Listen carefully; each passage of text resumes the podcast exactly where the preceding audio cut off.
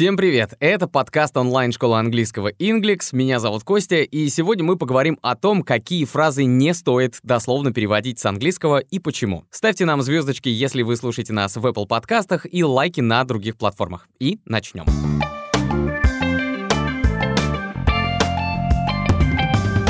Таких выражений в английском довольно много, и если переводить их как есть, то они будут звучать странно и не будут нести никакого смысла. Вот эти-то фразы и нужно запомнить так, как они были придуманы когда-то, ведь они давно стали устойчивыми, поэтому и называются идиомами, и понять, в каких случаях их можно применять. Скажем, кто-то говорит «I know that guy. He always gets butthurt at nothing». Давайте попробуем перевести дословно. «I know that guy. Я знаю этого парня. He always gets butthurt at nothing. Он всегда получает боль в ягодице на ничего. Вот странности и стали вылезать. Вообще, если видите, что при переводе получается какая-то ересь, то, скорее всего, перед вами сленговое выражение. Butthurt можно разбить на два составных слова. But — это мягонький синоним слова s, то есть пятой точки, а hurt — это боль, синоним слова pain. А вместе butthurt — это боль в одном месте, применимо к уязвленному самолюбию. To get butthurt at nothing — это обижаться по пустякам. Мы говорим еще обижаться на ровном месте, что уже в русском языке является идиомой. И тогда I know that guy, he always gets butthurt at nothing переводится как «я знаю этого парня, он вечно обижается по пустякам». Еще одна фраза «off the top of my head». Ее можно услышать в таком предложении. Just a great idea off the top of my head. Just a great idea off the top of my head. Снова переводим дословно. Just a great idea. Просто потрясающая идея. Off the top of my head. Прочь от верхушки моей головы. И перед нами прекрасная идиома off the top of my head, что значит навскидку или без подготовки, или иногда первое, что приходит мне в голову. What date is their wedding? Когда дата их свадьбы? I couldn't tell you off the top of my head. Вот так навскидку я тебе не скажу.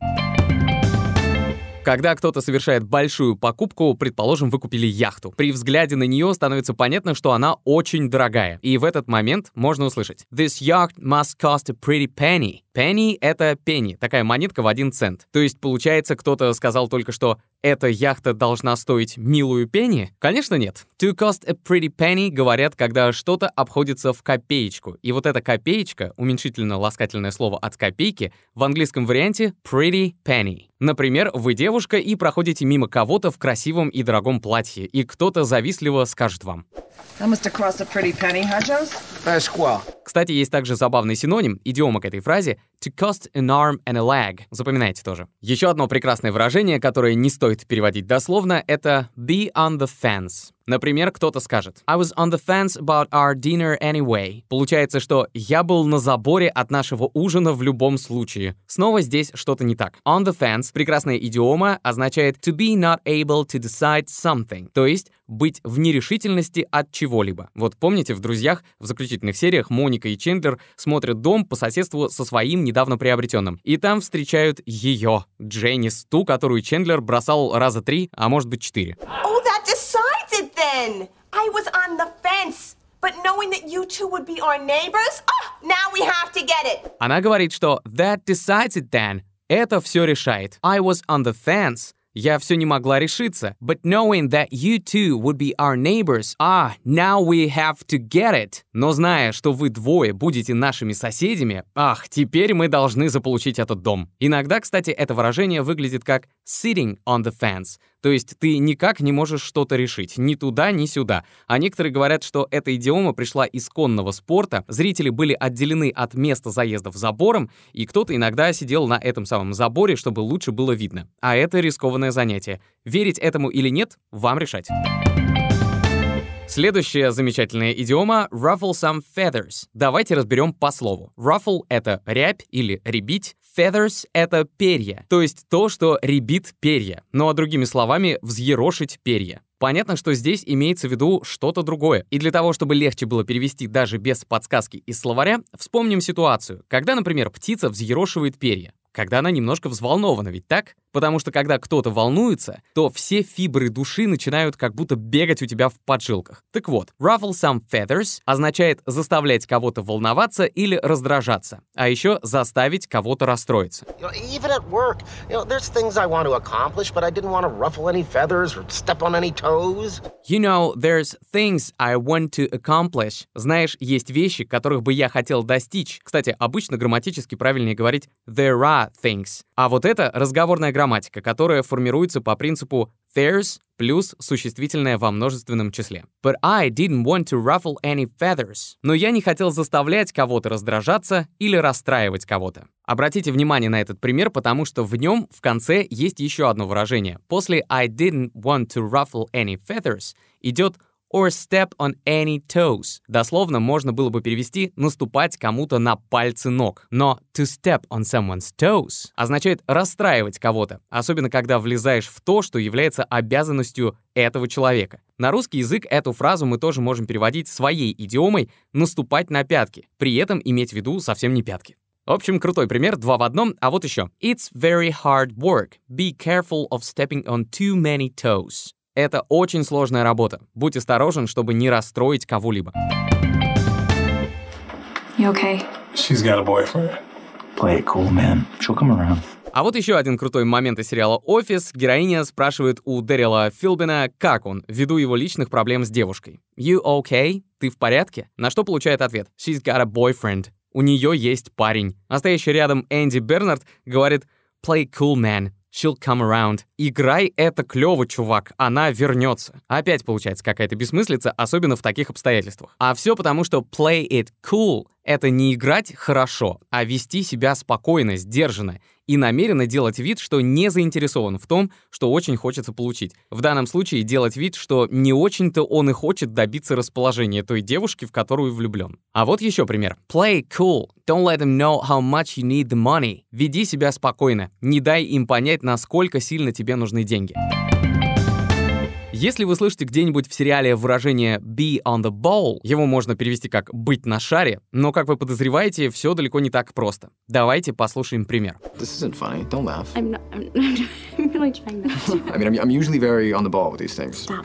Итак, герой говорит «don't laugh», «не смейся». А она все равно смеется, хотя и отвечает при этом I'm, I'm really trying not to. Я правда стараюсь не засмеяться. На что он снова говорит I mean I'm usually very on the ball with these things. Я думаю, что я всегда очень на мече с этими вещами. Так вот, be on the ball означает to be quick to understand and react to things. Быстро соображать и реагировать на вещи. Так что герой говорит, я имею в виду, что я всегда схватываю такие вещи. В данном контексте это что-то, что вызвало смех у девушки, а он быстро понял, что она смеется над ним. Кстати, выражение уровня C1. А вот еще пример. I didn't sleep well last night, so I guess I'm not really on the ball today. Я не очень хорошо спал сегодня ночью, так что думаю, что я не совсем соображаю сегодня.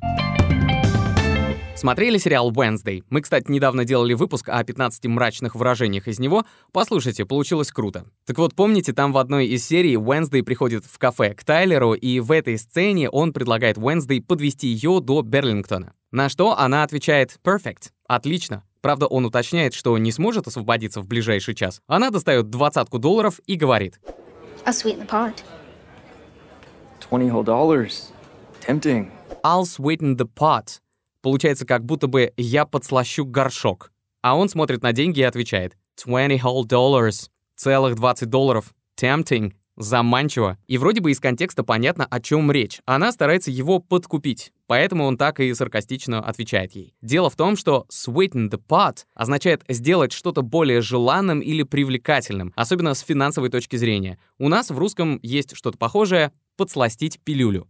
И это выражение переводится как «уговорить кого-нибудь» или «повысить ставку». Мне больше нравится второе — «повысить ставку». Just tell me how I can sweeten the pot. Скажи, как я могу уговорить тебя. Представьте, что вы говорите вашему другу, что их общая подруга рассказала, будто бы они с этим другом намереваются открыть какой-то бизнес, а вам отвечают так.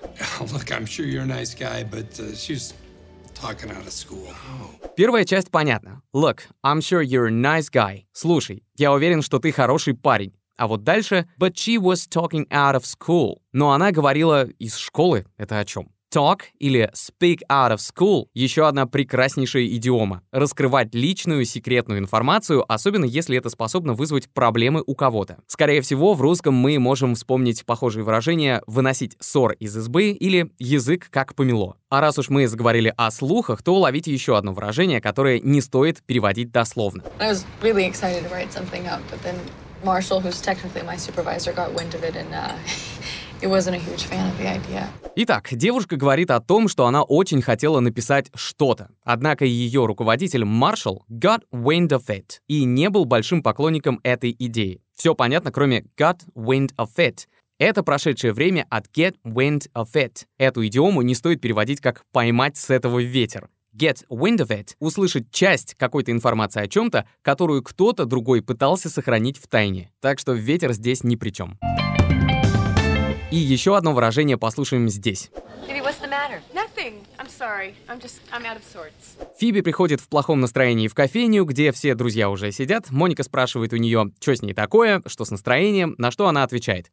Nothing, I'm sorry. Ничего, простите. I'm just out of sorts. Я просто вне сорта. Наверное, вы уже смогли догадаться, что дело тут в настроении. А когда мы не в настроении, мы можем еще сказать, что мы не в духе. Be out of sorts — находиться в раздраженном состоянии. То есть по-русски быть вне себя или еще лучше быть не в духе. Надеюсь, после всего услышанного у вас наоборот настроение поднялось, потому что становится легче понимать все эти странные фразы. Загруженном графике сложно найти время на регулярные занятия английским по стабильному расписанию, не говоря уже о домашнем задании. У нас есть решение, как заниматься, даже если совсем нет времени. Разговорный клуб Skills. Встречи клуба — это полноценные уроки по восьми направлениям от грамматики до бизнес-английского. Вы ходите только на нужные. Занятия проходят каждый час, начиная с 8 утра и до 10 вечера. Вы не привязаны к расписанию и можете выбирать удобное для себя время. Это позволяет встроить уроки даже в самый нестабильный график. Ссылку на разговорный клуб оставили в описании выпуска. Спасибо, что послушали этот выпуск. Впереди много всего интересного. Ставьте лайки и звездочки, и напомню, что мы есть в Apple и Google подкастах, а также в Яндекс Музыке и на других платформах. До скорого. Be cool.